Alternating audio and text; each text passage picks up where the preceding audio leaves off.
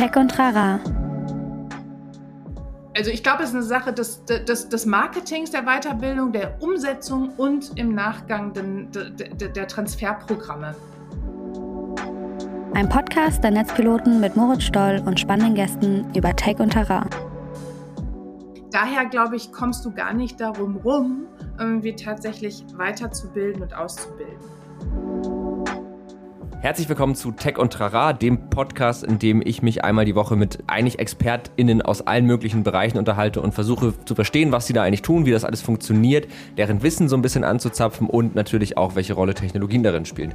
Diese Woche habe ich mich mit Simone Asoff unterhalten. Die hat vor Jahren mal die Good School gegründet. Das war eigentlich ein Unternehmen, das halt so Digitalisierungsweiterbildung angeboten hat, Inhalte selbst erstellt hat. Das Ganze ist jetzt mittlerweile This is Learning und was sie tut, ist, sie berät Unternehmen im Grunde darin, wie sie sie, also mit wem sie Digitalisierungsweiterbildung machen können, wie sie die machen können, wie sie messen können, was die gebracht haben und dieses Wissen, was da entstehen kann, nicht verlieren. Ähm, das ist sehr spannend, weil ich glaube, wir alle kennen das so, dass man dann vielleicht mal so halbherzigen Weiterbildungsmaßnahmen irgendwie ausgesetzt ist, die vielleicht nur so semi cool sind oder auch so semi viel bringen. Und wir haben eben von ihr ganz viel darüber gelernt, wie sowas aussehen kann, wie man das vielleicht machen könnte, damit es funktioniert, damit es nachhaltig ist, wie man das Ganze misst. Und äh, was ich auch sehr spannend fand, sie hat uns auch ganz tolle äh, Impulse Impulse darüber geben, wie Lernen eigentlich funktioniert, welche Phasen das durchläuft. Und ich glaube, das ist auch was, was jeder von uns ja, übertragen kann auf eigentlich alles, was man vielleicht auch für sich privat lernt oder in seinem eigenen Job lernt, weil das irgendwie so ein schönes Framework gibt, wo man sich, glaube ich, ganz gut drin wiederfindet. War auf jeden Fall eine total spannende Folge, war auch sehr nett, hat mir sehr viel Spaß gemacht und ich glaube, ihr werdet auch viel Spaß damit haben. Und deswegen rede ich jetzt gar nicht mehr viel weiter. Wir hören uns gleich wieder. Viel Spaß. Herzlich willkommen zu Tech und Trara und vor allen Dingen herzlich willkommen Simone Ashoff. Schön, dass du da bist erstmal. Ich freue mich, hier zu sein. Ich freue mich auch sehr, weil wir sprechen ja heute über ein Thema, ähm, das, also im ganz weitesten Sinne geht es ja irgendwie um das Thema Lernen, aber es geht ja konkret um das Thema Lernen und vielleicht auch sowas wie kollektives Lernen in Unternehmen. Ähm, es geht darum, wie bilden wir uns eigentlich weiter, auch im Hinblick auf die Digitalisierung. Äh, in dem Bereich bist du schon sehr lange ähm, tätig. Und da wollen wir heute so ein bisschen drüber sprechen, was du da machst, was da so für Erkenntnisse bei rausgekommen sind und wie man sozusagen in und über die Digitalisierung lernen kann. Ich meine, so hatten wir das auch im Vorgespräch mal grob paraphrasiert. Mhm. Genau. Bevor wir aber einsteigen, ähm, kommt erstmal das so, das habe ich jetzt ja, habe ich dir gerade ja schon einmal erzählt, aber für die HörerInnen nochmal, dass, äh, ich nenne das immer TikTok-Interview, weil die Idee wäre, dass wir ein kleines Mini-Interview machen, was man praktisch in ein TikTok reinkriegen könnte, wenn man wollte. Mhm, mh. ähm, ich stelle dir jetzt einfach eine Handvoll Fragen und du antwortest einfach so spontan und schnell du kannst auf diese Fragen. Es reicht auch ein Wort, äh, ich würde sagen nicht länger als ein Satz, also einfach so einfach wie möglich. Und es geht auch sehr, sehr locker los. Und wenn du bereit bist, würde ich sagen, weißt du was, ich stelle mir jetzt hier einen Timer das, will, mich, das, das Ganze erinnert mich total an so Morning Radio oder so. Weißt du, oh Gott, ey. Ja. kann man noch so du du du du du das TikTok Interview. Ja. Genau. Okay. Genau so ist es gedacht. Also es, äh, ist, ich habe jetzt schon Angst. Gespannt. Ja, keine Angst. Also ich, äh, ich frage dich jetzt nichts zu brisanten politischen Themen. Was hältst du vom Klimawandel? In einem Satz. so, auf die Plätze, fertig. Okay. Und wie heißt du? Simone. Äh, was isst du am liebsten? Äh, das ist ja schon die erste Frage, die ich nicht beantworten kann. Wie lernst du Neues? Am liebsten jeden Tag. Was hast du zuletzt Neues gelernt? Ich habe gerade gelernt, was der Unterschied bei Zencaster zwischen In- und Output ist, wenn es um Mikrofone und Lautsprecher geht. Zencaster ist übrigens die Software, über die wir gerade aufnehmen.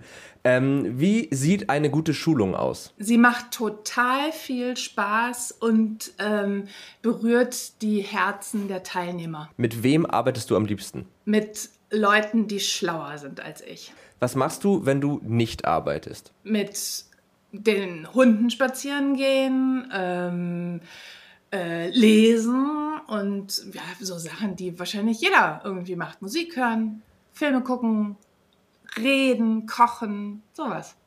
Okay. Womit kann man dich richtig wütend machen? Zynismus. Okay. Äh, womit kann man dich zum Lachen bringen? Welpenwahnsinn. Vervollständige den Satz, ich bin spannend, weil.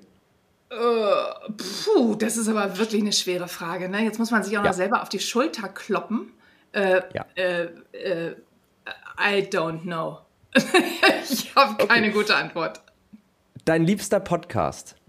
Also, ich glaube, aktuell ist es peinlicherweise sogar ähm, äh, äh, ähm, hier äh, der Philosoph und dieser Fernsehmoderator. Precht und Lanz. Danke. Genau. Äh, letzte Frage: iOS oder Android? Also iPhone oder Android? Ja, ein iPhone. Okay, das war's schon. Du hast es geschafft. äh, das war, aber nicht so schnell und nicht so schießend, wie du dir das vorgestellt hast, wahrscheinlich.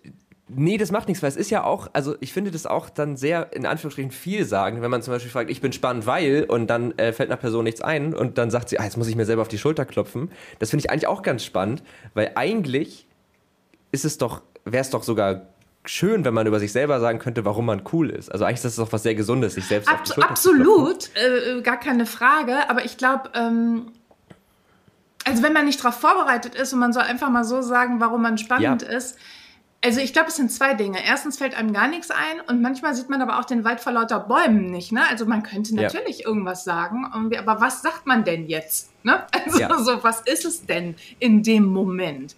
Und ich glaube, ähm, das ist dann eher so ein, da kommt ganz viel im Kopf an, aber nicht so viel durch den Kanal hm. des Realisierens sozusagen. Das ist das Stadtland-Fluss-Syndrom, glaube ich. ähm, dass, man, ne, dass man irgendwie da sitzt und denkt, mir fällt kein Schauspieler mit A ein. Und, äh, ich dann, bin so gut na, in dann, Schauspielern.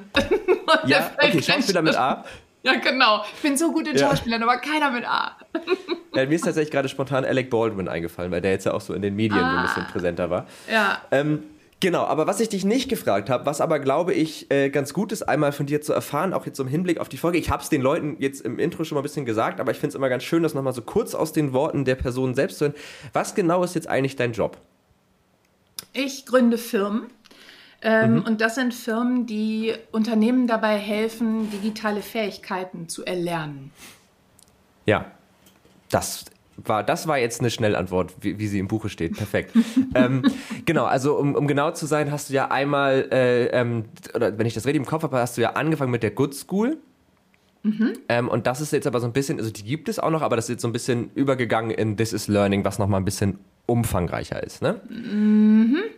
Ja, ich, ich, ich, sag, ja. ich sag mal mit meinen Worten. ja, gerne. Nicht ganz, das, äh fast, aber nicht ganz.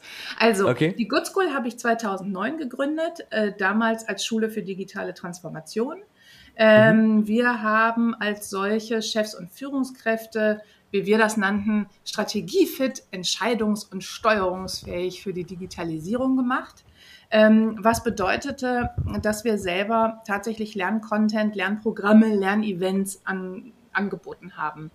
Mhm. Ähm, wir haben das Geschäftsmodell so ein bisschen pivotiert. Also die Mission ist immer noch der, dieselbe, was ich vorhin sagte. Wir machen, ähm, wir helfen beim, beim Aufbau digitaler Fähigkeiten. Ähm, mhm. Aber ähm, was machen wir heute? Erstens heißt die Firma This is Learning. Ähm, zweitens haben wir noch die Marke Good School, die wird auch noch bespielt, wie man immer so schön mhm. sagt. Ähm, mit der neuen Firma This is Learning ähm, beraten wir jetzt Unternehmen dabei, wie sie wirtschaftlich sinnvoll in digitale Weiterbildung investieren. Ja. Das ist ein bisschen was anderes als selber Lerncontent herstellen. Das heißt, ja. ähm, wir haben uns sozusagen, wenn man so will, davor geschaltet oder auf eine andere Wiese begeben und auf der jetzigen Wiese helfen wir bei allem, was vor und nach Weiterbildung passieren muss, damit Weiterbildung wirksam wird. Denn das ist das, ähm, wo sich im Grunde, wo der, einer der größten Pain Points ähm, in der Tat im Moment ist, was digitale Weiterbildung angeht, nämlich äh, die große Beschwerde, wir geben unheimlich viel für Digital-Weiterbildung aus, aber passieren tut nichts. Und wobei wir helfen, ist, dass da was passiert, nämlich indem mhm. wir helfen, Lernstrategien zu entwickeln. So, und jetzt hörst du wahrscheinlich, weil das Mikrofon gut ist, im Hintergrund meine Hunde. Sekunde mal, ich muss die reinlassen. Ja, das stört aber gar nicht. Also. So. Was? Rein? Rein dann. ähm, so, Lernstrategien entwickeln, das ist jetzt lustig für die Zuhörer, weil wir haben jetzt Zuhörerinnen, wir haben jetzt direkt zwei Stück hier. Ähm, Lernstrategien ja. entwickeln, äh, sagte ich, Wir untersuchen Lernzielgruppen. Ähm, wir versuchen äh, mit den Unternehmen zusammen die richtigen Partner im Markt zu identifizieren, ähm, die mhm. richtigen Lernprogramme. Ähm, äh, immer mehr Unternehmen haben interne Digitalexpertise, die gehoben und eingesetzt werden muss. Da helfen wir bei. Ähm, wir helfen, ganz wichtig, den Transfer des Gelernten sicherzustellen und last but not least den Lernerfolg zu messen. Ähm, heißt, okay. bei all dem immer besser werden und immer wieder von vorne anfangen.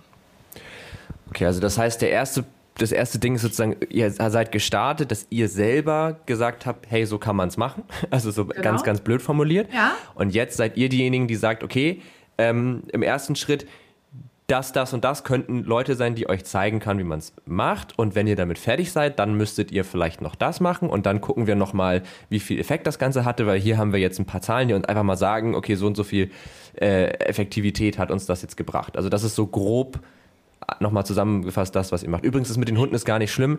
Meine Hündin hat man in diesem Podcast auch schon sehr oft gehört. also, sehr gut. Ähm, ich finde es immer sehr gut. Nee, also das, ähm, das klingt sehr spannend, weil ich finde dieses ganze Thema digitale Kompetenz aufbauen und irgendwie da fitter werden, das ist ja auch so super abstrakt. Ähm, ist das, also ich stelle mir das sehr schwierig vor, wenn du eine Firma vor dir hast, die irgendwas macht. Es gibt wahrscheinlich nicht zu sagen, also es gibt, also ich stelle es mir sehr schwierig vor, eine Firma zu haben, die praktisch oder ein Unternehmen oder einen Partner, was auch immer, der oder die dafür zuständig ist, irgendwie digitales Wissen zu verbreiten, das muss doch eigentlich total branchenabhängig sein. Also ich kann mir vorstellen, dass man jetzt, jetzt blöd gesprochen, für eine Tischlerei andere Partner braucht, als vielleicht für äh, ja, eine Tech-Firma ist jetzt ein blödes Beispiel, aber vielleicht auch für eine Tech-Firma oder für eine Arztpraxis. Ich weiß ja auch nicht, in welchen, in welchen, mit welchen Kunden ihr so üblicherweise zusammenarbeitet und was da so für, ähm, für Bedürfnisse auf euch zukommen. Mhm. Aber also, ist, das, ist das Teil der Arbeit praktisch, auch die, also auch auf die jeweiligen Inhalte spezifisch dann Partner zu finden? Oder habt ihr da eine Handvoll, wo ihr einfach wisst, die machen generell einen guten Job? Ähm, also erstmal hast du absolut recht. Ähm, grundsätzlich ist es so, dass es einen unheimlich großen Markt an Anbietern gibt und an Programmen. Ähm, mhm. Und den gibt es natürlich nicht umsonst, sondern den gibt es irgendwie, weil es eben auch unterschiedliche Bedarfe gibt. So, abgesehen davon, dass sich natürlich auch einfach so viele gründen in dem ganzen mhm. Umfeld. Ähm, und man muss sicherlich am Anfang, und das ist das, was ich vorhin meinte, man muss ganz genau wissen, was sind denn die eigenen Ziele, was ist die eigene Strategie, was ist die eigene Lernkultur, was sind, wie funktionieren, wie ticken die eigenen Leute, um von mhm. da aus zu gucken, ähm, was ist das richtige Angebot und wer könnte genau uns dabei helfen. Und häufig ist es auch so, ähm, dass man sich dabei vielleicht gar nicht nur für einen Anbieter entscheidet und ein Angebot, sondern für ganz unterschiedliche. Vielleicht hat man ein ganzes Portfolio an Dingen. Plus äh, eine wesentliche Entscheidung, die man auch noch treffen muss, ist, ähm, die Make-or-Buy-Entscheidung, nämlich vielleicht ist es ja so, dass man gar nicht alles vom Markt einkauft, sondern dass mhm. man eben schon Expertise in-house hat, die man sich selber so aufbaut und ausbaut, ähm, dass man sich im eigenen Haus sozusagen Weiterbildung äh, direkt ähm, vom, vom eigenen Experten anbietet, ja. wenn man so will. Also mhm. ge genau, man hat irgendwie eine Handvoll Leute, die einfach wahnsinnig gut in einer gewissen Sache sind oder da einfach vielleicht genau. schon durch vorherige Arbeit gehen. Okay, verstehe. Ja. Ähm, und um was geht es da in der Regel? Also geht es da in der Regel eher um so hart Skills, nenne ich es jetzt mal. Also, ne, keine Ahnung. Das ist Jira, das ist ein Ticketing-System, das brauchen wir jetzt einfach als Software oder geht es da auch viel um Soft Skills so hin zu irgendwelchen agilen Arbeitsmethoden oder was auch immer? Also, wo, wo liegt da der Fokus drauf oder ist das ganz durchmischt? Ähm, es ist relativ durchmischt. Also jetzt überlege ich, wo ich die Geschichte anfange. Irgendwie, weil mhm. ähm, tatsächlich war es, also wenn man jetzt mal zurückguckt ähm, auf die zwölf Jahre, die wir in dem Feld tätig sind, muss man sagen, 2009 war das gar nicht so durchmischt. Ne? Weil mhm. 2009 wussten total viele Leute äh, nix so oder mhm. waren eben digital unterbelichtet. Ähm, mhm. Da konnte man sehr einfach bei den Basics anfangen und man konnte eigentlich jeden treffen. So, mhm. wenn man jetzt heute 2022 guckt, dann hat sich das äh, durchaus verändert irgendwie und wir haben es heute wirklich mit ganz vielen unterschiedlichen Vorwissensständen zu tun und ganz vielen unterschiedlichen Problemen und Bedarfen, sodass wir heute dann da sind, wo du äh, gerade herkommst, irgendwie nämlich bei was müssen wir eigentlich genau schulen? Sind das Soft Skills? Sind das, ähm, äh, fangen wir nochmal bei den Basics an? Äh, müssen wir Wissen vertiefen? Müssen wir Leute ganz konkret auf ihren eigenen Fragestellungen in ihrem eigenen Job fit machen? Ähm, müssen Leute erstmal nochmal rundum geschult werden? Geht es darum, Innovationen zu betreiben oder geht es darum, den, eigen, den eigenen bestehenden Job besser zu machen? Also wir haben eine hm. unheimliche Vielfalt an äh, Bedarfen und entsprechend ganz viele Fächer in Anführungsstrichen und Themen mhm. und Fähigkeiten, die gelehrt werden müssen. Mhm. Okay, und ich, also ich stelle mir das gerade so ein bisschen vor, dass man das sozusagen irgendwie dann erstmal gemeinsam eruiert, so was ist da jetzt eigentlich genau, genau der Bedarf und dann, ich finde das Wort Fächer eigentlich ganz schön, wenn man sich das ja wirklich dann so wie verschiedene Schulfächer vorstellen kann. Und genau. dann sucht ihr praktisch Partner, die dann mit den jeweiligen KundInnen dann diese verschiedenen Fächer irgendwie bearbeiten. Und das passiert dann aber in der Regel über Workshops, nehme ich an. Also das ist ja auch so ein ganz gängiges Format, oder? Ja, also sagen wir mal, das ist wahrscheinlich das gängigste Format und das ist auch bei uns so das, was, was sagen wir mal so der Standard ist. Ähm, aber ähm, da, da wir selber ja nicht schulen, sondern nur Schulungen ja. mitentwickeln oder Playbooks für Schulungen verkaufen oder eben sagen, pass mal auf, mach Folgendes mit dem und dem Partner, kann das mhm. natürlich total unterschiedlich sein, was da abläuft. Das kann ja. auch sein, irgendwie, dass wir ein digitales Lernprogramm zusammenstellen, wo es, äh, wo wir mit ich sag mal, haben wir noch nie getan, aber theoretisch könnte man auch sagen, okay, wir stellen euch was zusammen aus Umsonstinhalten aus dem Internet, mhm. ne? Okay, gepaart ja. mit Experten, die wir aus dem Markt holen. Ähm, ja. Es kann aber auch sein, vor ein paar Jahren, das kannst du dich vielleicht noch dran erinnern, war das total in für Vorstände in Silicon Valley zu fliegen und da ähm, die ganzen Silicon Valley Tech Player zu besuchen und sich von Google und Facebook und so weiter live anzuhören, was die da so treiben. Ähm, mhm da, sowas nennen wir Safari irgendwie und entsprechend kann es durchaus sein, dass unser Vorschlag ist, pass mal auf, macht mit eurer Lernzielgruppe XY doch eine Safari nach Berlin und lernt dort Fintech-Startups kennen, in die Tüte gesprochen, mhm. ähm, um dem Thema Fintech äh, und äh, ähm, Next Level äh, ähm, Finanzbusiness ähm, auf, die, auf die Spur zu kommen. Ne? Ja. Ähm, also ich glaube, Workshop wäre zu kurz gegriffen. Weiterbildung kann unheimlich viele unterschiedliche Ausprägungen haben. Ähm, von der, vom einfachen Seminar über die Lernreise bis hin zum vielleicht 24 Stunden Direktkontakt zu einem Experten, den ich zu allem okay. individuell ausfragen kann. Und also das ist jetzt eine sehr naive Frage, aber ich finde, das Warum ist eigentlich immer eine gute Frage, um auch in so einem Thema noch mal ein bisschen stärker reinzukommen. Warum sollte man das eigentlich machen? Also warum, ich meine, mir ist die Antwort irgendwo schon klar, aber ich finde es ganz spannend, das immer noch mal auszuformulieren. Warum sollte eigentlich ein Unternehmen äh, regelmäßig Weiterbildung machen, generell und vor allem natürlich jetzt im konkreten Fall halt auch was, was Digitalthemen angeht? Mhm. Ähm, ich finde die Frage eigentlich ganz gut. Ähm, ich finde sie nur so rum glaube ich, schwer zu beantworten. Also ich glaube, die Frage, mhm. es muss eher sein, was passiert, wenn du es nicht tust?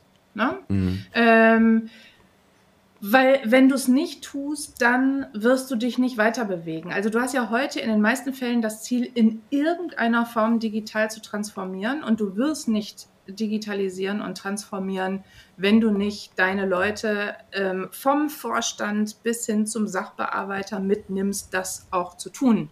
Ne? Also seine mhm. Arbeit zu verändern, seine Umgebung zu verändern, Strategien zu entwickeln, Entscheidungen zu treffen und so weiter. Die Leute müssen darauf vorbereitet werden oder so äh, äh, in, in, in, ja, befähigt werden, irgendwie tatsächlich auch das zu tun, was in der in deiner Digitalisierungsstrategie oder wo auch immer festgeschrieben ist. Ähm, ja. Daher glaube ich, kommst du gar nicht darum rum, irgendwie tatsächlich weiterzubilden und auszubilden.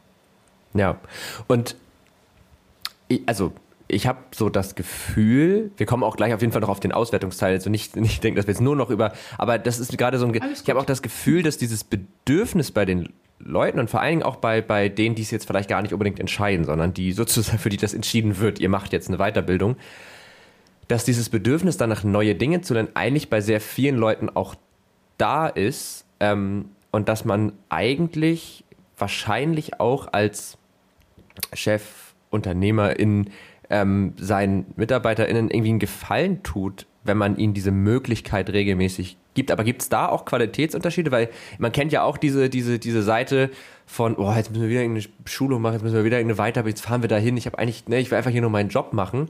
Und trotzdem ist ja, wenn man Leute fragt, was ist dir in dem Job wichtig, dass ich mich weiterentwickeln kann, dass ich immer Neues lerne. Ähm, was würdest du jetzt so aus deiner Erfahrung ähm, in Zusammenarbeit mit Kunden sagen, was sind da so, ich meine, gut, ihr schult jetzt nicht mehr selber, aber was, oder was glaubst du, was sind da so die, was Leute vielleicht daran auch ein bisschen hindert oder ihnen das irgendwie madig macht, obwohl es ja eigentlich was ist, was sich viele ja wünschen. Mhm. Also erstmal gebe ich dir recht. Ich würde auch sagen, ähm, fast 100 Prozent der Leute freuen sich über Weiterbildung, freuen sich über Inspiration und neues Wissen. Warum mhm. auch nicht? Also wir sind alle mhm. neugierig in, äh, in, in irgendeinem Maße zumindest. Aber ähm, was steht uns im Weg? Und steht im Weg, dass wir viel zu tun haben. Ne? Also so mhm. und eigentlich keine Zeit da ist, jetzt irgendwas Neues zu lernen. Ich glaube, der Schlüssel ähm, in, dieser, in dieser scheinbaren, ähm, äh, unauflösbaren Situation liegt darin, ähm, den Menschen wirklich ganz konkret das Warum der Weiterbildung nahebringen zu können und auch genau auflösen zu können, was es mit ihnen und ihrem Job zu tun hat. Und das musst mhm. du nicht nur im Vorhinein tun, also damit die Lust auf die Weiterbildung haben, sondern das musst du auch während der Weiterbildung tun und auch danach. Und du musst das Versprechen auch einlösen. Das heißt, es ist eben nicht nur drei Tage sich anhören, wie toll Digitalisierung ist, ähm, sondern mhm. es ist auch in den drei Tagen konkret zu lernen, was kann ich bei mir verändern, besser machen, welche tollen Tools kann ich jetzt benutzen, theoretisch zumindest, mhm. was könnte ich tun und dann im Nachgang auch tatsächlich eine Veränderung einzuleiten und den Raum, die Zeit und den Platz geben, das, was da gelernt worden ist, tatsächlich umzusetzen. Und ja. ich glaube, wenn du das hinkriegst, dann ist Weiterbildung auch plötzlich nicht mehr so ein schwieriges Zeitthema, was es heute tatsächlich ist, ne? und zwar auf jeder Ebene. Also es wird, mhm. also der Auftraggeber sagt, boah, es ist eigentlich zu viel Zeit, die mir da flöten geht, irgendwie von den Leuten. Die Leute selber, die weitergebildet werden, sagen, boah, ich habe eigentlich gar keine Zeit, weitergebildet zu werden. Das heißt, auf jeder Ebene mag man den Zeitverlust nicht, aber das mhm. ja nur, weil es als Zeitverlust empfunden wird und nicht als Chance als Gewinn auf irgendeiner anderen Seite, im Zweifel sogar auf der Zeitseite, weil man Sachen schneller, einfacher, anders tun kann. Ne? Ja. Ähm, also ich glaube, es ist eine Sache des, des, des, Marketings, der Weiterbildung, der Umsetzung und im Nachgang den, der, der Transferprogramme. Ja, ja das, das klingt plausibel. Also ich, was ich auch jetzt, als ich das so gehört habe, glaube, ist, dass auch so dieses, diese intrinsische Impulse wahrscheinlich auch eine Rolle spielen. Also wenn jetzt ähm, jemand eine Idee hat, was er gerne lernen würde, oder ach, das wäre doch cool, dass man das irgendwie auch mit aufnimmt. Und ich habe zum Beispiel jetzt mich auch gerade so daran erinnert, was für mich zum Beispiel in einem, in einem Job eigentlich immer eine super, eine super Sache ist und auch wäre, sind so, das machen manche Unternehmen ja so, so wie so Forschungstage, dass du, du hast so ein, zwei Tage die Woche oder einen Tag die Woche oder so und so viele Tage im Monat, wo du wirklich sagen kannst, die kann ich mir nehmen und da kann ich mich mit einem Thema meiner Wahl halt wirklich mal beschäftigen. Da kann ich halt lernen, da kann ich, und natürlich erwachsen daraus ja immer Dinge, nicht immer, aber manchmal halt schon, die dann irgendwie auch für ein Unternehmen gut sind. Ähm, aber um nochmal auf das Thema Lernen zu kommen, wir hatten ja auch im Vorgespräch schon so ein bisschen über das Thema Lernen. Wie läuft Lernen eigentlich ab? In welchen Phasen lernt, läuft Lernen ab und auch welche Rolle spielt? Und das finde ich ganz spannend, dieser Begriff Mindset. Ähm, weil den kann man ja so auf verschiedene Weisen verstehen. Wie läuft denn so Lernen ab? Und also wie, das ist ja auch dann interessant für sowohl die Vorbereitung als auch die Durchführung, als dann halt auch hinterher den Transfer. Mhm. Ähm, welche Phasen gibt es da und wie sollte man auf die eingehen? Mhm. Ähm, was wir machen, wir unterscheiden eigentlich für all das, was wir tun, immer vier Lernlevel.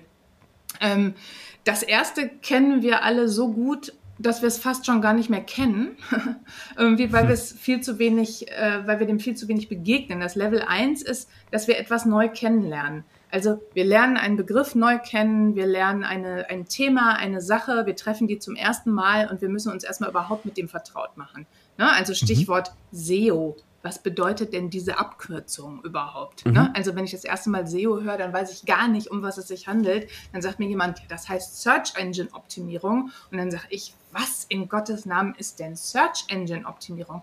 Und so muss ich überhaupt erstmal das Vokabular äh, den neuen Begriff ähm, äh, verstehen. So, mhm. dann haben wir das Level 2 und das Level 2 ist dann tatsächlich das Level, auf dem wir etwas verstehen. Da begreifen mhm. wir den Begriff, wir, also da begreifen wir das Thema, wir begreifen vor allen Dingen auch, was es für einen selber und für die eigene Arbeit bedeutet. Man versteht die Zusammenhänge, man versteht die Theorie und das Fundament bei Search Engine Optimierung wäre das irgendwie das ganze Thema. Ich habe dann vielleicht verstanden, dass es sich dabei um ähm, die, das Managen und die Durchdringung von Algorithmen handelt. Ich habe verstanden, dass man Visibilität braucht im Internet, dass vielleicht meine Konkurrenten viel visibler sind, äh, wenn, wenn sie gesucht werden oder wenn nach deren Produkten gesucht wird als ich und so weiter und so fort. Also ich begreife immer mehr, was das eigentlich für mich genau bedeutet. Ja. Level 3 ist dann ähm, das, und das ist das Lieblingslevel aller Digitalen, irgendwie das das Thema Machen. Ne? Also so, mhm. ich habe jetzt verstanden, worum es geht, ich habe verstanden, was es für mich bedeutet, jetzt muss ich lernen, das auch zu tun, das umzusetzen. Mhm. Das heißt, ich lerne, ich setze, ich lerne, das bislang theoretisch äh, Verstandene konkret umzusetzen. Ähm, da geht es dann meistens um Methoden und Skills. Im SEO-Fall mhm. Texte schreiben zum Beispiel. Ne? Also wie schreibe mhm. ich Texte so, dass sie, äh, dass die Maschinen mit ihnen umgehen können. Mhm. Ähm, und dann kommt das Level 4, das spielt dann so ein bisschen, da kommt dann dein Digital Mindset äh, von vorhin zum Tragen.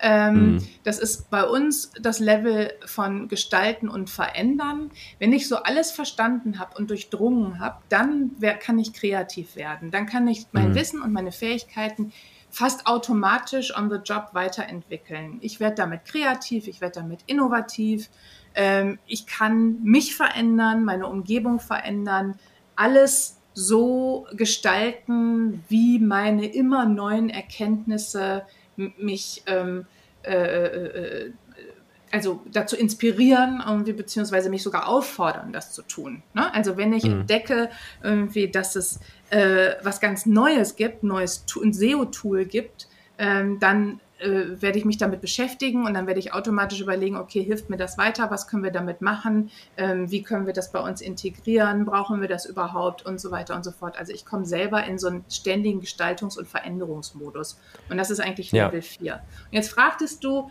was muss man eigentlich, also ich glaube, die Leute, die uns zuhören hier, die sind wahrscheinlich in der Mehrzahl auf Level 4. Mhm.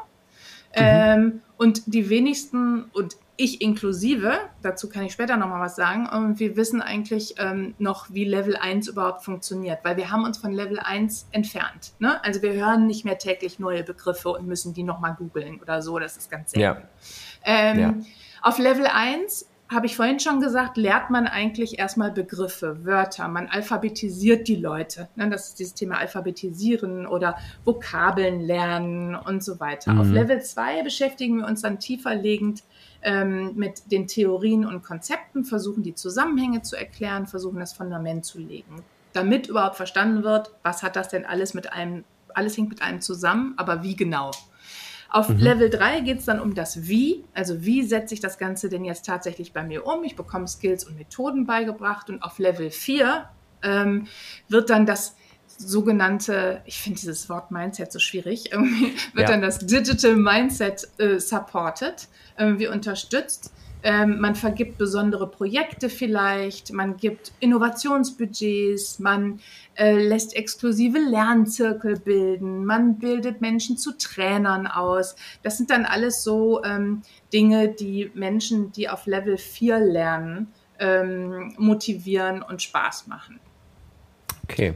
Das heißt, ja, das war sehr, also das war sehr gut erklärt. Also das heißt, wir haben, wir haben erstmal diesen Thema irgendwie eine Sprache lernen, wie, ne, im weitesten Sinne, dann Theorien verstehen, dann irgendwie in irgendeiner Form anwenden, damit in, auf irgendeine Art kreativ werden und dann vier. Und das fand ich nämlich so spannend mit diesem Mindset, weil da hatten wir im Vorgespräch auch drüber gesprochen und ich habe auch gesagt, ich mag diesen Begriff überhaupt nicht, weil ich habe da immer so einen mit zurückgegelten Haaren, so einen Entrepreneur im Kopf, der sagt, das ist alles eine Frage des Mindsets, du brauchst das richtige Mindset und dann hast du Erfolg. Und was ich daran halt immer so schwierig finde, das suggeriert ja total, dass man dieses Mindset einfach so haben kann. Also dass man einfach ja. Klick macht und dann ist es da. Und ich finde aber so, wie du jetzt diesen Begriff verwendet hast, ergibt es für mich auch total Sinn, weil das ja etwas ist, dass man sich antrainieren muss, dass man lernen muss. Und ich hatte mir das dann so, wahrscheinlich ist es nicht die richtige Übersetzung, aber so irgendwie im Kopf hingelegt, das ist sozusagen die Art, wie das Gehirn dann gesetzt ist. Also wie als könnte man da so die Verbindung stecken. Und jetzt haben wir das so hingesetzt und jetzt passieren da neue Connections, die aber nur passieren können, weil ich halt vorher diesen ganzen Kram verstanden habe. Und ähm, das finde ich sehr spannend. Und das ist ja auch was, also ich habe ja dir im Vorgespräch schon erzählt, ich studiere wieder. Die HörerInnen können es wahrscheinlich nicht mehr hören, weil ich das ständig erzähle, aber äh, und ich hatte jetzt zum Beispiel, also als du das gerade erzählt hast, ich hatte jetzt eine Vorlesung über ein sehr ja, eigentlich sehr trockenes Thema. Es ist Physical Computing, es geht darum, irgendwie Sensordaten, die so ein bisschen ungenau sind, auszuwerten, zu filtern und solche Geschichten. Also wenn du so ein GPS in deinem Handy hast, mhm. dann kriegst du irgendwelche Satellitendaten, das sind ja nicht punktgenaue Daten, sondern die werden halt so gefiltert. Mhm. Und da war, also jetzt so beim drüber nachdenken, war das genau dieser Ablauf. Erstmal wirklich Begriffe. Das waren meistens statistische Begriffe. So, das ist eine, das ist so, ne, so nennt man dieses Phänomen, so nennt man dieses Phänomen. Und dann dieser Teil, so funktioniert die ganze Theorie. Und dann, jetzt macht mal selber was damit. Und jetzt im vierten zweiten Teil ist, sucht euch irgendein Projekt, macht irgendwas, ihr könnt das jetzt alles und mhm. äh, jetzt könnt ihr neue Dinge euch aussuchen. Mhm. Und genau dieser Ablauf hat sehr gut funktioniert. Deswegen äh, finde ich das sehr spannend. Ich meine, das ist jetzt ein sehr universitäres Beispiel, aber so ähm, ja, musste ich Man kann pädagogisch, kann man diesen Ablauf im Übrigen auch umdrehen. Ne? Also man kann okay. die Leute erstmal was machen lassen, was ausprobieren mhm. lassen, um danach aufzulösen, sozusagen. Also oh, meistens ja. scheitern die dann in der Sache des Ausprobierens oder es mhm. ist Zufall, dass irgendwas funktioniert und dann löst man auf und sagt, okay, aber was haben wir da eigentlich getan? Das Ganze nennt sich Physical Computing. Mhm. Mit solchen Phänomenen haben wir es da zu tun. Das ist die Theorie. Das habt ihr gerade getan. Und jetzt tut das nochmal, weil ah. jetzt könnt ihr es wahrscheinlich viel besser tun, denn ihr wisst ja jetzt Folgendes. Dann lässt mhm. du die Leute es nochmal machen. Irgendwie. Und meistens ist dann sowieso beim zweiten Mal wird es immer besser. Irgendwie, aber auch durch die Theorie und so weiter merkst du dann, ah, jetzt, funkt, jetzt wird dir klar, was vorher nicht gelaufen ist. Jetzt verstehst du die ganzen Dinge. Und tatsächlich, das Ergebnis ist viel toller als vorher.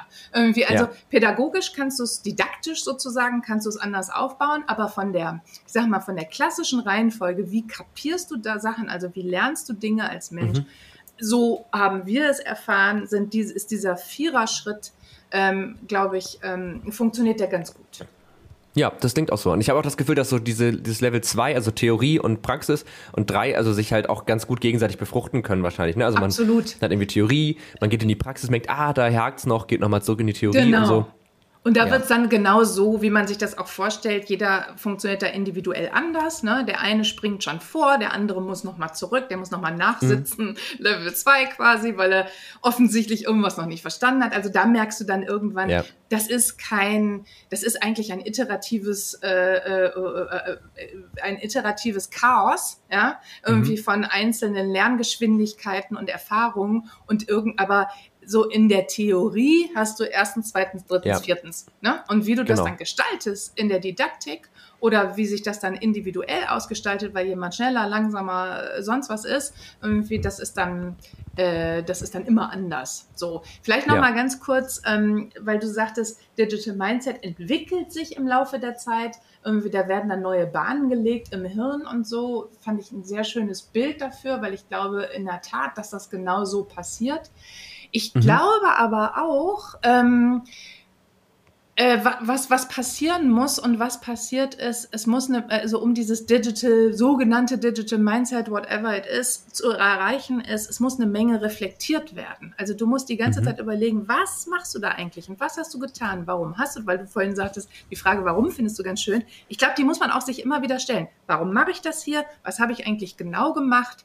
Ähm, mhm. Warum ist das rausgekommen und nicht was anderes? Ähm, also dieses Reflektieren über meine Wege, die ich gegangen bin, über die Erfahrungen, die ich gemacht habe, ist, glaube ich, ein ganz, ganz, ganz wichtiger Punkt, um ja. so ein Mindset äh, zu entwickeln, ein anderes Mindset zu entwickeln, also ein bewusster Umgang mit etwas. Ähm, mhm. Dann dieses Erfahrungslernen. Also ich glaube schon, dass man das Ganze lernen kann, aber man lernt es eben nicht im Seminar, sondern man lernt es durch Erfahrung irgendwie. Ja. Und als letztes, ähm, ich glaube, wir haben das Erwachsenwerden hat uns ganz schön viel versaut und das Erwachsensein. Ne? Also so Themen mhm. wie, was ja zum Digital Mindset ähm, als gegeben immer angenommen wird, irgendwie Neugier und Offenheit, ähm, äh, Spielfreude, Risikofreude und so weiter. Das sind ja Dinge, die sind uns eigentlich angeboren. Ähm, mhm. Die haben wir als Kinder noch und die sind aber heute zum Teil wirklich verbaut, verschüttet, weg. Ne? Die müssen Ja. wir wiederentdecken. Also das hat auch nichts so viel, nicht so viel mit Seminarlernen zu tun, sondern Ja. tatsächlich damit, ähm, dass wir uns nochmal, also dass wir uns frei machen von Sachen. Ne? Ja. Also dass wir aufhören, ernsthafte, solide, seriöse Arbeitnehmer zu sein, die ihren Job von Ja. 9 to 5 machen, sondern dass wir anfangen, ähm, ist alles aufhören zu tun und, und vielleicht mal was anders machen. Ne? So. Ja, das, das finde ich einen sehr schönen Punkt, weil ich, als du das gerade meintest, dachte ich, ja, total. Und das liegt, glaube ich, einfach daran, es geht, also je älter man wird, um, umso mehr geht's. Also als Kind lernst du ja laufen eigentlich nur, weil du da irgendwie Lust drauf hast. Ähm, aber es sagt ja niemand, du musst jetzt laufen oder wenn du nicht laufst, dann verlierst du deinen Job. Ähm, also wäre hart so, wenn man das zu seinem Kind sagen würde. Ähm, aber, und ich glaube auch, ich, also ich habe auch immer das Gefühl, immer die, die Momente, in denen ich am besten neue Dinge gelernt habe und wo mir das halt auch am meisten Spaß gemacht hat und das ging meistens Hand in Hand, waren eben die, wo ich das Gefühl hatte, ich habe hier gerade einfach mal die Möglichkeit, irgendwas zu machen, weil ich da Lust zu habe und nicht, weil ich hier irgendwas konkret mit erreichen muss. Also das finde ich, das finde ich einen sehr schönen Punkt. Und auch dieses Reflektieren, das stimmt. Ich glaube sogar, man kann sogar so weit gehen und sagen, es ist, also auf der einen Seite ist es natürlich wichtig, über die Inhalte zu reflektieren, dass man die sich immer wieder zusammenfasst, aber ich glaube auch über seinen eigenen Prozess dabei. Also wie lerne ich, oh, diese Methode hat für mich gerade total gut funktioniert, ich wende die vielleicht häufiger an, weil so lernt man ja nicht nur die Inhalte, sondern so lernt man ja auch zu lernen und das passt ja dann auch wieder in dieses digitale Mindset, dass man irgendwo dieses Vertrauen darin sich erhält, dass man Dinge lernen kann. Also ähm, weil ich, das hat mir irgendwann mal, ich, irgendjemand hat mir das mal gesagt, so man kann eigentlich immer alles lernen und ein Kopf ist eigentlich nie voll. Und das ist bei mir so eingesackt, dass ich dadurch, was solche Themen an, ein ganz gutes Selbstvertrauen entwickeln konnte und einfach gesagt habe, ich, ich kann das lernen. Es kann sehr anstrengend werden, aber es ist immer möglich, dass ich am Ende weiß, wie das funktioniert. Ja. Und das finde ich ist, ist glaube ich, ein ganz wichtiger Punkt bei solchen Geschichten. Absolut. Ähm, das Selbstvertrauen, ich muss, jetzt muss ich jetzt auch noch Ja, was gerne, sagen. gerne, Das gerne. Selbstvertrauen auf der einen Seite und dann aber auch, und das ist, glaube ich, der Counterpart oder die Ergänzung zu dem Selbstvertrauen, Mhm. der Mut, den es braucht, irgendwie, ähm, dann aber auch Sachen falsch zu machen oder falsch zu Ja. liegen oder wie auch immer. Ne? Also, weil das hat dann mit Selbstvertrauen gar nicht mehr so viel zu tun. Das ist das eine, dass man das, dass man das Potenzial in sich selber weiß, zu haben, so spürt, irgendwie dann Mhm. aber auch den Mut zu haben, wirklich ähm, äh, Dinge anders zu machen ne? und auch komisch Mhm. angeguckt zu werden im Zweifel oder auch das Gefühl zu haben, vielleicht zeitweise, oh Mann, vielleicht kann ich das doch nicht so gut und vielleicht kann ich es doch nicht lernen und vielleicht kriege ich es ja doch nicht hin. Ne? Also, so, das Mhm. Ja, ist, ja ja. Auch, ist ja auch unangenehm. Ne? Also ist genau, ja nicht und immer diese alles Sachen schön. auch zuzulassen, ja. Ja, finde ich Genau. auch. Das, das finde ich einen sehr guten Punkt. Natürlich, das ist auch teilweise ein unangenehmer äh, Prozess und dass man sich einstellt, ich kann das nicht. Und ich glaube, es ist auch voll wichtig, das auch zu artikulieren und zu sagen, nee, ich habe das noch nicht verstanden. Ja. Weil das gibt einem ja dann die Chance, dass man es halt dann doch nochmal tiefergehend versteht. Ja. Absolut. Bin ich ganz bei dir. So, wenn wir jetzt also mal weiter gucken, wir haben jetzt sozusagen äh, in so einer gedanklichen Reise hätten wir jetzt diese, haben wir das jetzt alles angewandt und die ähm, Leute waren jetzt äh, in Schulungen, haben eigene Projekte gemacht, waren vielleicht bei Google im, äh, in, im Silicon Valley, haben sich da ganz viel Zeit, also haben ganz viel gelernt und mitgenommen. So und haben jetzt eine ganze Reihe neuer Fähigkeiten, Ideen und Inspiration. Das ist jetzt aber, wenn es hochkommt, die halbe Strecke. Also da fehlt jetzt ja noch was. Was also der nächste Schritt wäre ja sozusagen dieser Transfer, oder? Das irgendwie mitzunehmen und dass das erhalten bleibt, oder? Oder wäre der nächste Schritt zum. Nee, erstmal das. Also du kannst davon ausgehen, weil du gerade sagtest, haben jetzt ganz viele neue Fähigkeiten. Das ist eben genau das, was wahrscheinlich jetzt noch nicht da ist. Also Okay, ich habe ja. wahrscheinlich etwas kennengelernt und ich habe die Möglichkeit gehabt, das auch zu verstehen. So. Mhm. Und damit bin ich eigentlich, was so, äh, ich sag mal, die normale, formale Weiterbildung angeht, egal ob du eine tolle Tour in Silicon Valley machst oder ein dummes Seminar in äh, am Bottrop, Starnberger See. Ja, Bottrop, Kirchhellen, auch schön. Irgendwie, ähm, noch schöner als der Starnberger See tatsächlich. Irgendwie, ähm, äh, so, du hast das jetzt äh, gemacht und damit hast du die Chance gehabt, das auch zu begreifen und zu verstehen. Wunderbar. Ähm, jetzt bist du noch nicht üblicherweise wirklich befähigt irgendwie, weil jetzt geht es darum, das umzusetzen. Und dieses Umsetzen kann auch in Workshops stattfinden, ähm, findet aber tatsächlich idealerweise, weil du es ja auch immer wieder tun musst und weil du es ja auch wirklich auf, dein, auf deine tatsächliche Jobumgebung anwenden musst, dann tatsächlich im Job statt. Ne?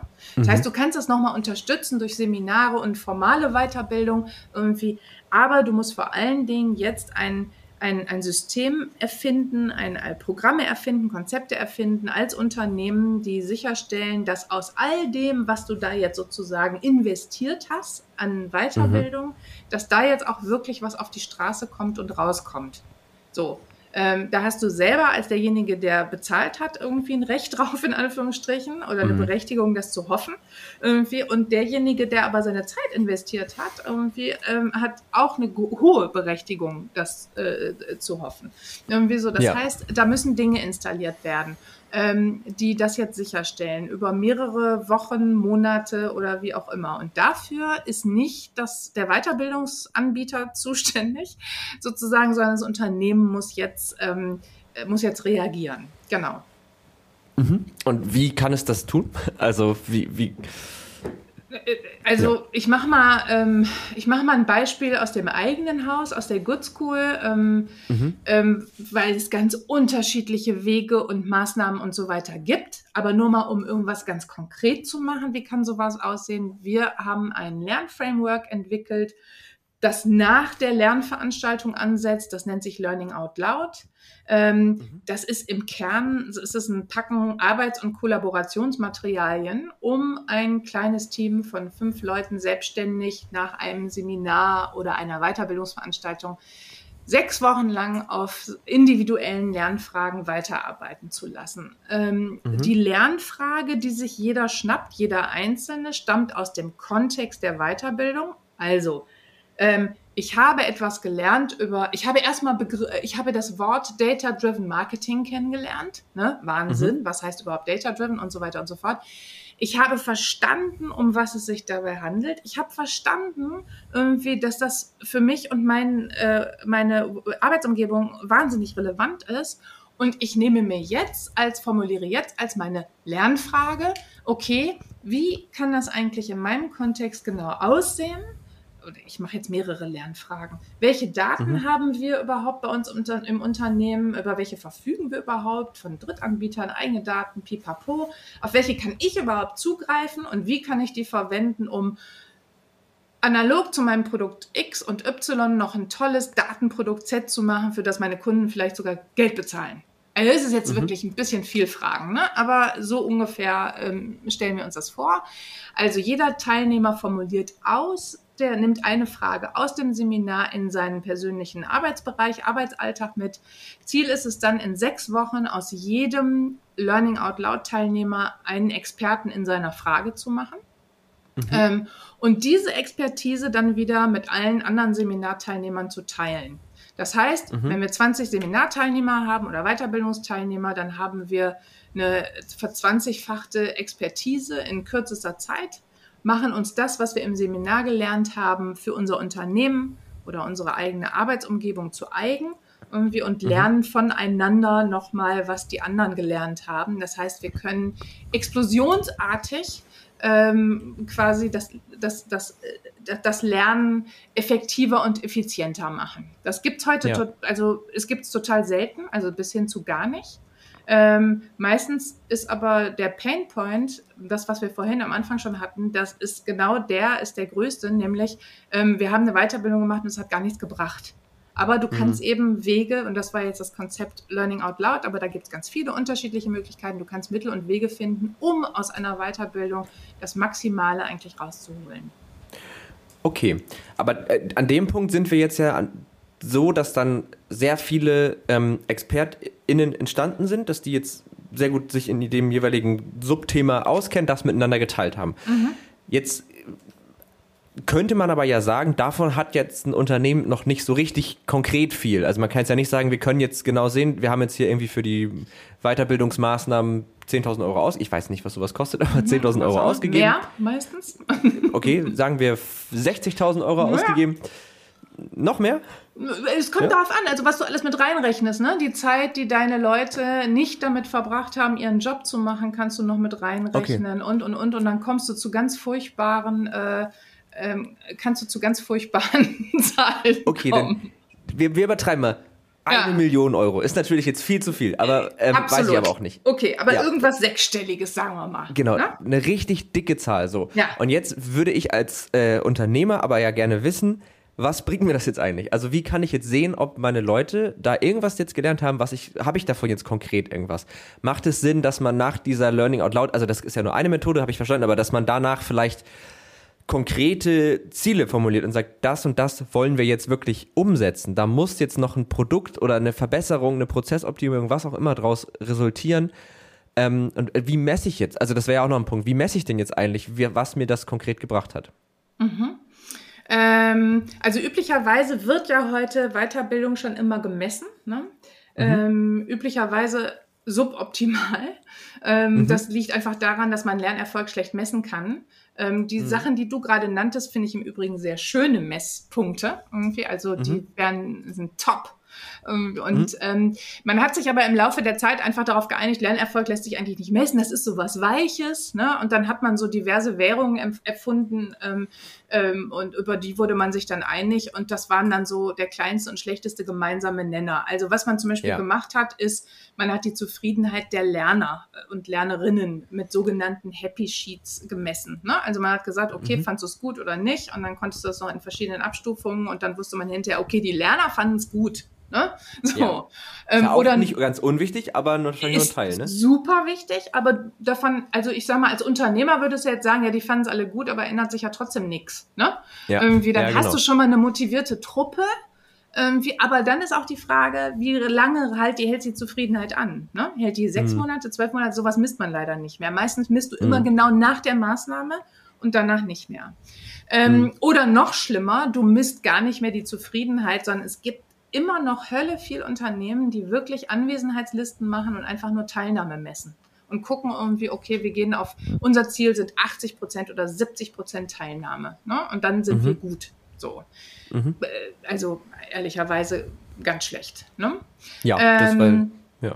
Was wir uns gefragt hatten, dann auch im Laufe der Zeit, weil wir selber ja sehr viel Mühe und Energie in unsere Weiterbildungsprodukte reingesteckt haben, dass wir gesagt haben, okay, äh, wann glauben wir eigentlich, dass unsere Produkte erfolgreich sind? Also wann finden, wann, wann sind die eigentlich gut? Ne?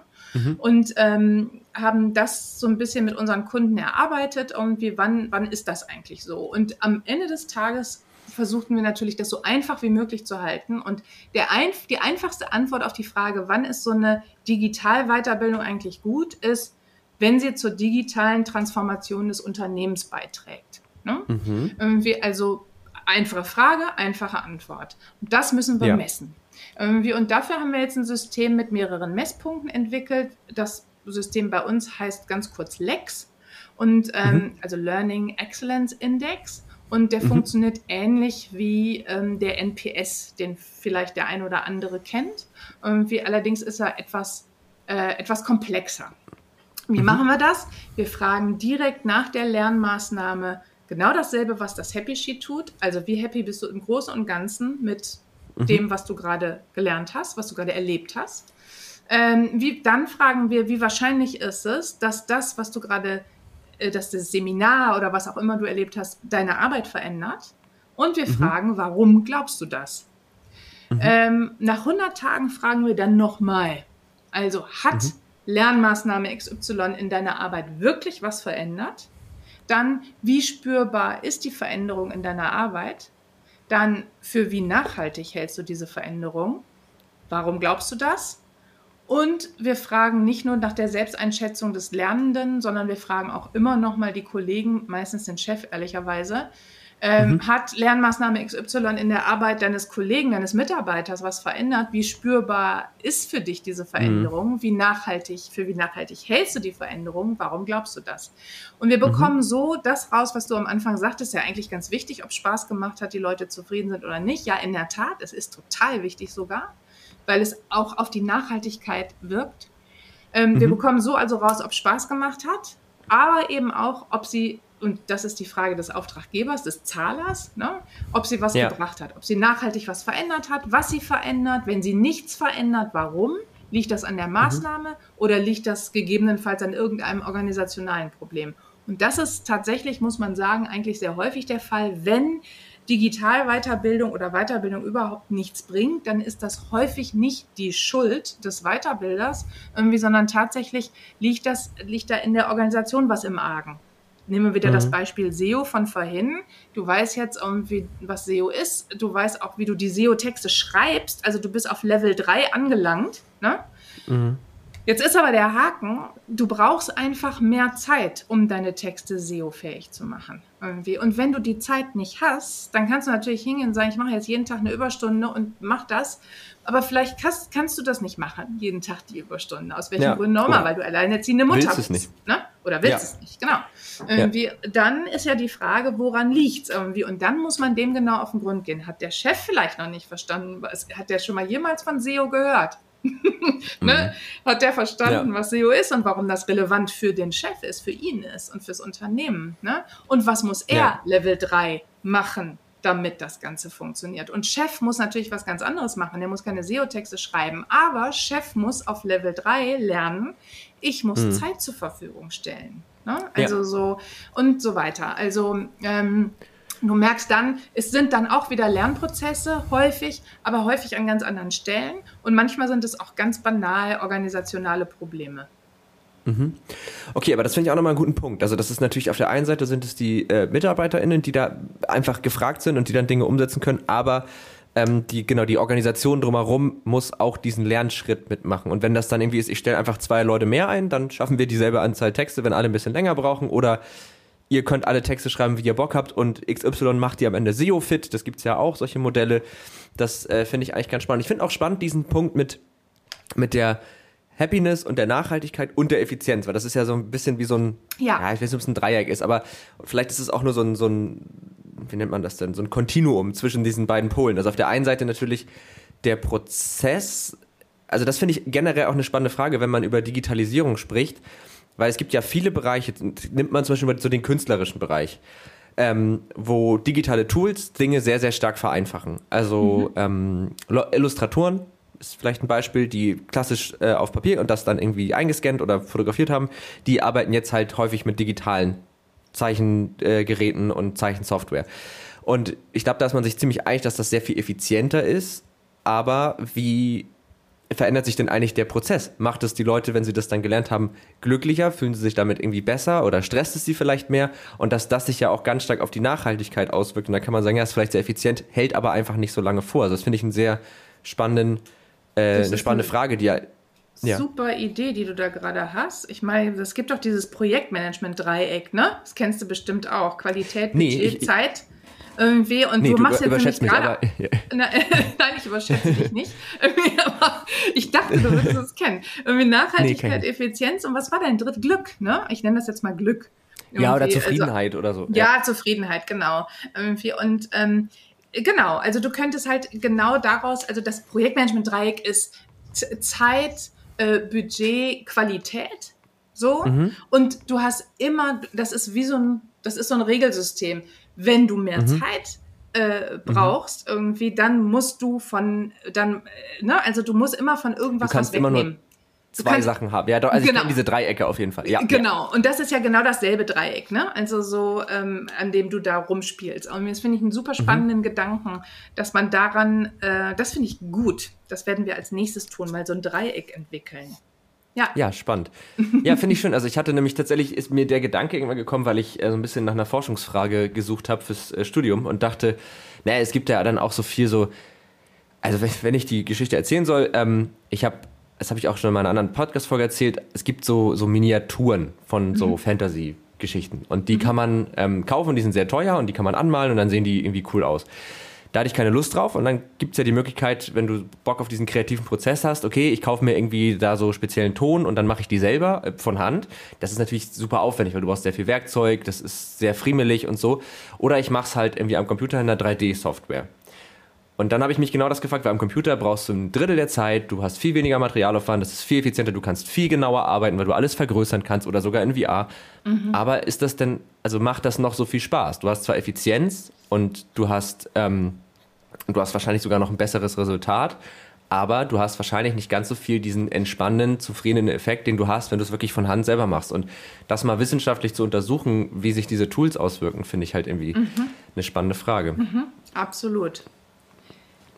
Ja, bin ich mal gespannt auf das Dreieck, das ihr dann entwickelt. Ja, ähm, äh, es wird, Ja. ist auf jeden Fall ein guter Gedanke, irgendwie das mal in so einem Dreieck auszudrücken, weil ich glaube, du Mhm. hast völlig recht, dass, dass, ähm, dass, das ein, dass man daran viel Entscheidungen trifft, dass das, dass das einem hilft, Entscheidungen zu treffen. Ne? Ja. Ja, genau, weil ich glaube, also das ist ja auch, glaube ich, so ein Umdenken, was gerade ja generell auch stattfindet, dass Effizienz alleine nicht der treibende Faktor sein sollte, wenn man halt möchte, dass Dinge nachhaltig funktionieren. Also ähm, es gibt ja jetzt auch schon so, so Modelle, ich glaube Netflix macht das, wo sich die Mitarbeiter in ihren äh, Urlaub komplett selber, also sie können, wenn sie wollen, können sie 100 Tage Urlaub im, im Jahr machen. Macht natürlich niemand. Im Gegenteil, die Leute machen tatsächlich viel zu wenig Urlaub, aber das ist ja eigentlich nicht sonderlich effizient, steigert aber halt andere äh, Aspekte. Ja. Ja, spannend. Also cool. Ich glaube auch tatsächlich, wir sind jetzt einmal so diesen ganzen. Oder fehlt da noch ein, noch ein, noch ein Schritt? Nee, also von den Levels her fehlt da jetzt kein Schritt mehr. Das ist, glaube ich, ein super Rundumschlag, weil wir haben jetzt wirklich einmal von, was brauchen wir, wen wollen wir dafür, was machen wir da eigentlich dann genau mit denen, äh, wie kriegen wir das jetzt ins Unternehmen rein, also wie gu- gucken wir, dass das nicht verloren geht? Und wie gucken wir dann am Ende, was es uns gebracht hat, einmal so durchgegangen. Das heißt noch nicht, dass wir fertig mit der Podcast-Folge sind. Das heißt aber, dass ich jetzt sozusagen mit deinem Einverständnis hier einmal so einen kleinen inhaltlichen Cut machen würde ähm, und dich in die Podcast-Kategorien nochmal äh, einladen würde. Ähm, die sind jetzt auch nicht super äh, schwer und kompliziert, aber wo wir jetzt gerade schon bei, ja, im weitesten Sinne ja irgendwie dem Einführen von irgendwelchen digitalen Möglichkeiten waren, wenn wir über Digitalisierung sprechen. Wir haben eine Kategorie, die heißt der Tech Changer. Äh, der Hintergrundgedanke ist der, dass ja viele so eine Art, ja, irgendwann mal mit irgendwas Technologischem in Berührung gekommen sind, was so ein richtiger Gamechanger war, was wirklich grundlegend verändert hat, wie man etwas tut, ob das jetzt im Arbeitskontext, im privaten Kontext, was auch immer ist. Ähm, Gab es in deiner, in deinem Leben, das kann auch vor 20 Jahren gewesen sein, aber gab es in deinem Leben irgendwas, was für dich so grundlegend was verändert hat an einer technischen Neuerung, wo du sagst, das hat so richtig für mich so ein, ah, krass. Also für, ich kenne jemanden, für den, der meinte, das war halt ganz klar der Walkman, weil ich konnte auf einmal Musik unterwegs hören, das war halt super krass. Der Walkman ist auch schön, in der Tat. Das war für mich auch ein, das war für mich auch definitiv ein Gamechanger. Ich glaube aber, also bei mir, und das wär, da werde ich hundertprozentig, hunderttausendprozentig nicht die Einzige sein. Ich glaube, in meinem Erwachsenenleben der Gamechanger war das iPhone. Ähm, Ja. Also so der Moment, wo ich mit so einem kleinen Kasten durch die Gegend rennen konnte, plötzlich kein Navi mehr brauchte, mich keine, keinen Stadtplan mehr brauchte, immer die äh, letzten News hatte, mich austauschen kann, konnte mit allen meinen Freunden, Bekannten, mit dem Job auf dem Laufenden bleiben kann, äh, kurz zu dir funken kann, hör mal, ich kriege mal mein Mikro nicht an, irgendwie ich höre dich nicht oder wie auch immer. Ich mache ja alles, also man macht ja mittlerweile alles mit dem iPhone. Ähm, und das hat mein Leben und äh, wie gesagt, also ich bin weiß nicht nur meins, das sieht man ja allenthalben in, im Bus und äh, in der Bahn und im Job und auch sogar in der Familie, dass das Ding, also das Smartphone, äh, uns unser Leben doch ganz schön verändert hat. Ja, finde ich auch sehr krass, vor allen Dingen, weil, also ich, ich erinnere mich noch, ich war jetzt das, warte mal, das ist, das iPhone ist 2011.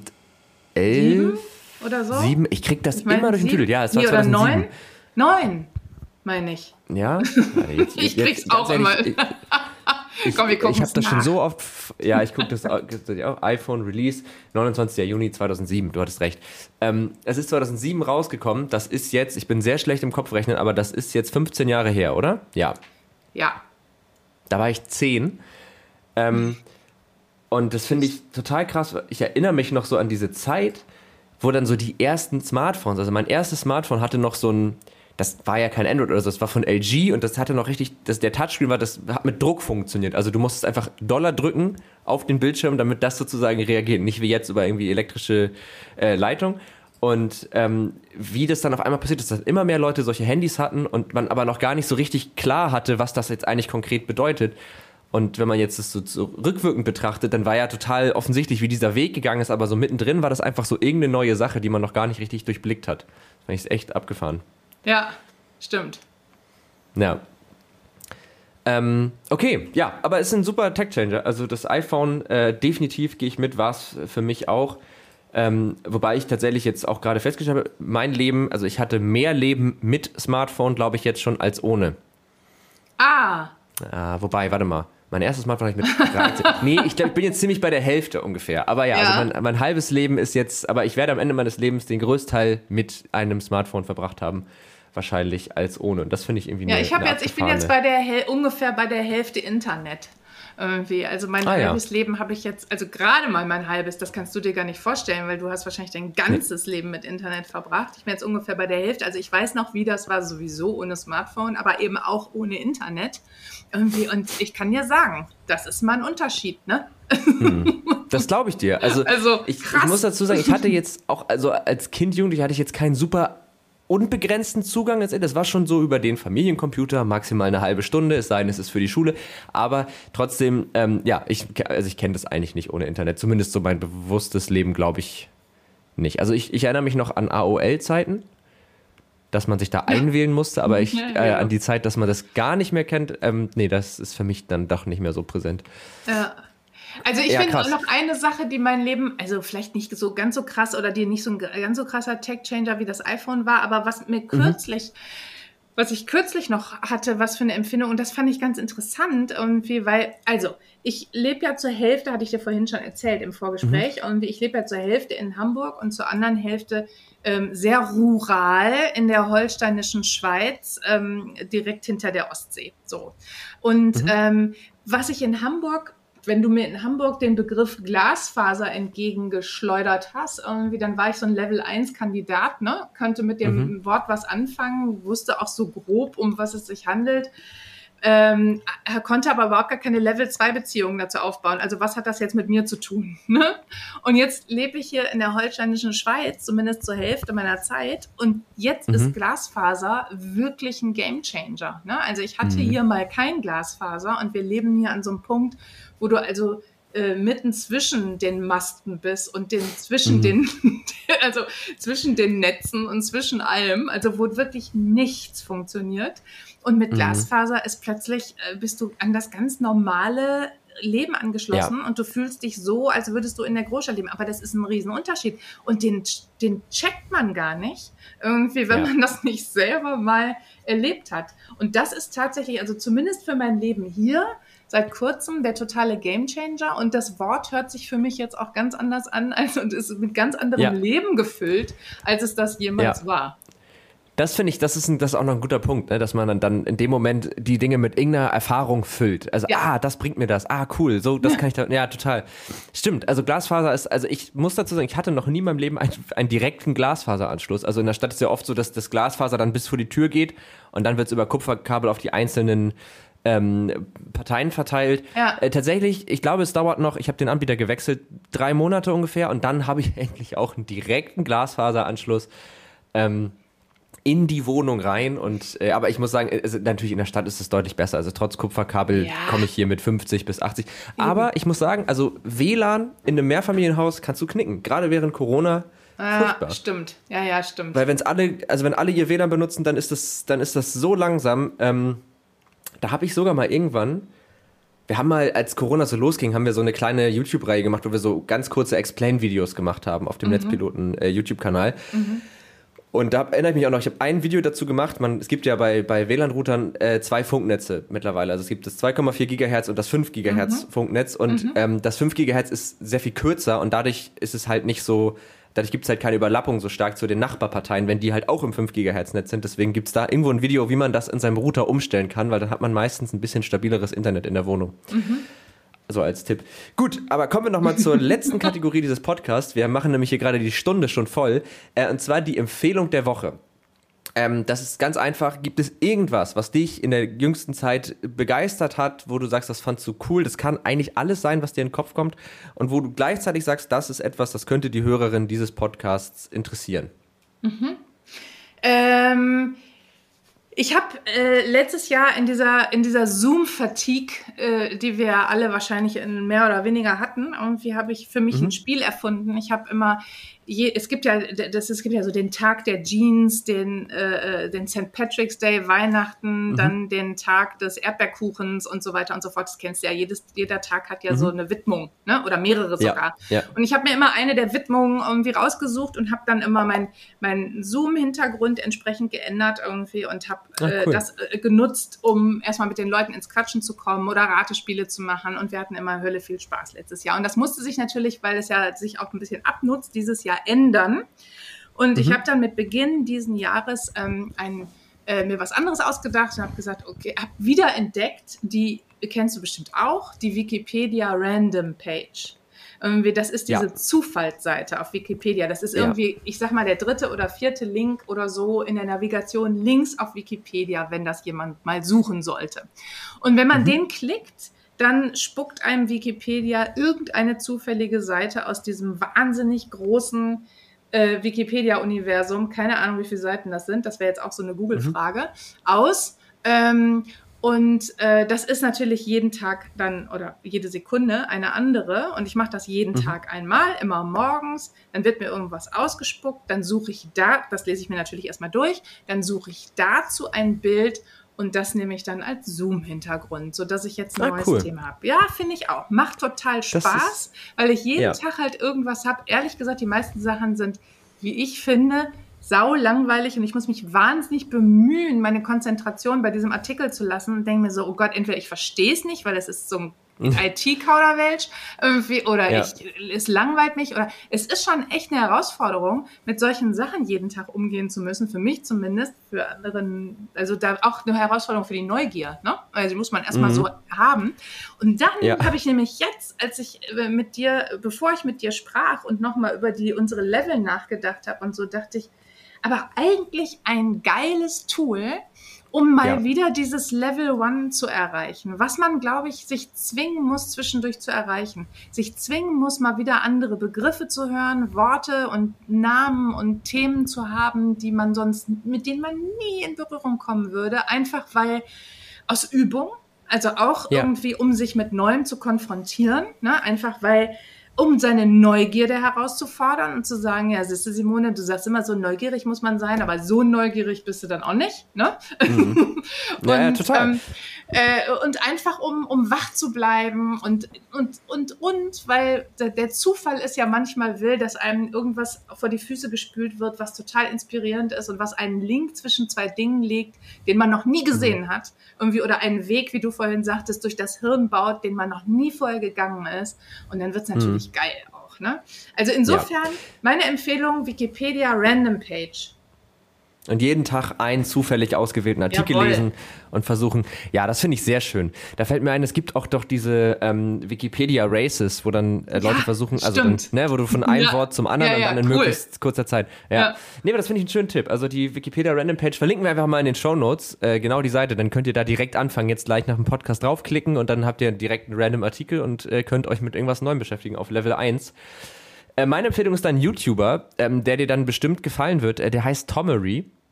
Mhm. Ähm, und der macht äh, so Videos, wo er sich eigentlich jede Folge oder jedes, in jedem Video so ein neues Projekt vornimmt. Und das sind so super unterschiedliche Sachen. Also dann sagt er irgendwie, ich will lernen zu malen. Und dann gibt er sich sieben Tage Zeit und macht jeden Tag, malt er dann irgendwie mit diesen Bob Ross-Anleitungen irgendwelche Bilder. Oder mhm. jetzt hat er irgendwie versucht, ah, ich will mhm. ein äh, Dynamo aus einem menschgroßen Riesenrad bauen und dann macht er das. Oder ich möchte ein eigenen, e eigenes E-Auto bauen oder ich möchte irgendwie eine eigene KI programmieren, hacken lernen. Der hat super viele verschiedene Sachen. Von ich möchte einfach mal einen Tag lang nichts tun. Also dann sitzt er mhm. einfach zwölf Stunden und macht gar nichts, was wohl ziemlich schlimm war tatsächlich. ähm, aber finde ich halt ganz, ganz cool, ne? Also so diese, diese Herangehensweise, weil der sich dann halt auch immer in alles einliest und genau diese Phasen durchläuft und äh, versucht dann meistens innerhalb von einer Woche zu gucken, wie viel kann ich eigentlich schaffen. Also das ist auch verbunden mit einer, wie ich finde, sehr ungesunden Arbeitsmoral, weil die so auf drei, vier Stunden Schlaf basiert dann. Ähm, das muss man wollen, aber man kann das ja auch in einer Light-Variante machen. Absolut. Oder man macht alles andere als schneller, um dafür mehr Zeit zu haben. Genau, ja, der macht dann tatsächlich nur das, also weil das einfach ja auch sein Job ist, ne? Das muss man natürlich okay. auch sagen. Das ist natürlich sehr luxuriös, ja. die Position, aber genau, man kann sich das ja so ein bisschen so anpassen, aber vielleicht ist das ja auch eine, ein gutes Kombi-Ding mit der äh, Wikipedia-Geschichte, dass man darüber ein Thema findet und sagt, jetzt mache ich mir daraus ein kleines Projekt. Total. Ja, äh, Simone, cool. Ich glaube tatsächlich, wir haben jetzt eine Stunde sieben auf der Uhr. Ähm, das äh, hat mir sehr viel Spaß gemacht. Ich finde, es war eine sehr kurzweilige, sehr angenehme Folge und irgendwie sind wir richtig ins, ins Labern gekommen und ich habe gleichzeitig aber auch total viel gelernt und das, also mir hat sehr viel Spaß gemacht. Ich hoffe dir auch. Total. Das freut mich. Und ähm, genau, dann freue ich mich auf jeden Fall auch, wenn wir uns nochmal wiedersehen und sag erstmal danke, dass du da warst und dass du dir die Zeit genommen hast. Und an die HörerInnen natürlich, falls ihr noch Fragen, Anregungen, Kritik oder Feedback in irgendeiner anderen Art und Weise habt, dann schreibt uns gerne an techundtrara.netzpiloten.de oder auf Twitter an techundtrara oder auf Twitter an Netzpiloten oder auf Instagram an Netzpiloten. Das sind so die gängigen Kanäle. Und wir freuen uns natürlich, wenn ihr uns folgt, abonniert und uns auf Spotify oder iTunes eine Bewertung dalasst. Und ansonsten wünsche ich euch jetzt eine schöne Woche. Ich wünsche dir eine schöne Woche. Danke, Was haben wir denn Moritz, heute? Heute ist auch eine schöne Freitag, Woche. ne? Ja. Ach nee, Dankeschön. schönes Wochenende, Mann. Gut, dass Ja, ich hab's auch gerade. Aber die Folge kommt am Montag raus. Wir lassen die Illusion. Schöne Woche. Das ist Schöne Woche und danke, direkt. Moritz, das war toll. Du bist ein toller. Podcast-Host. Dankeschön. Das äh, freut mich sehr zu hören. Hoffentlich bis bald. Bis bald. Tech und Trara. Ein Podcast der Netzpiloten mit Moritz Stoll und spannenden Gästen über Tech und Trara.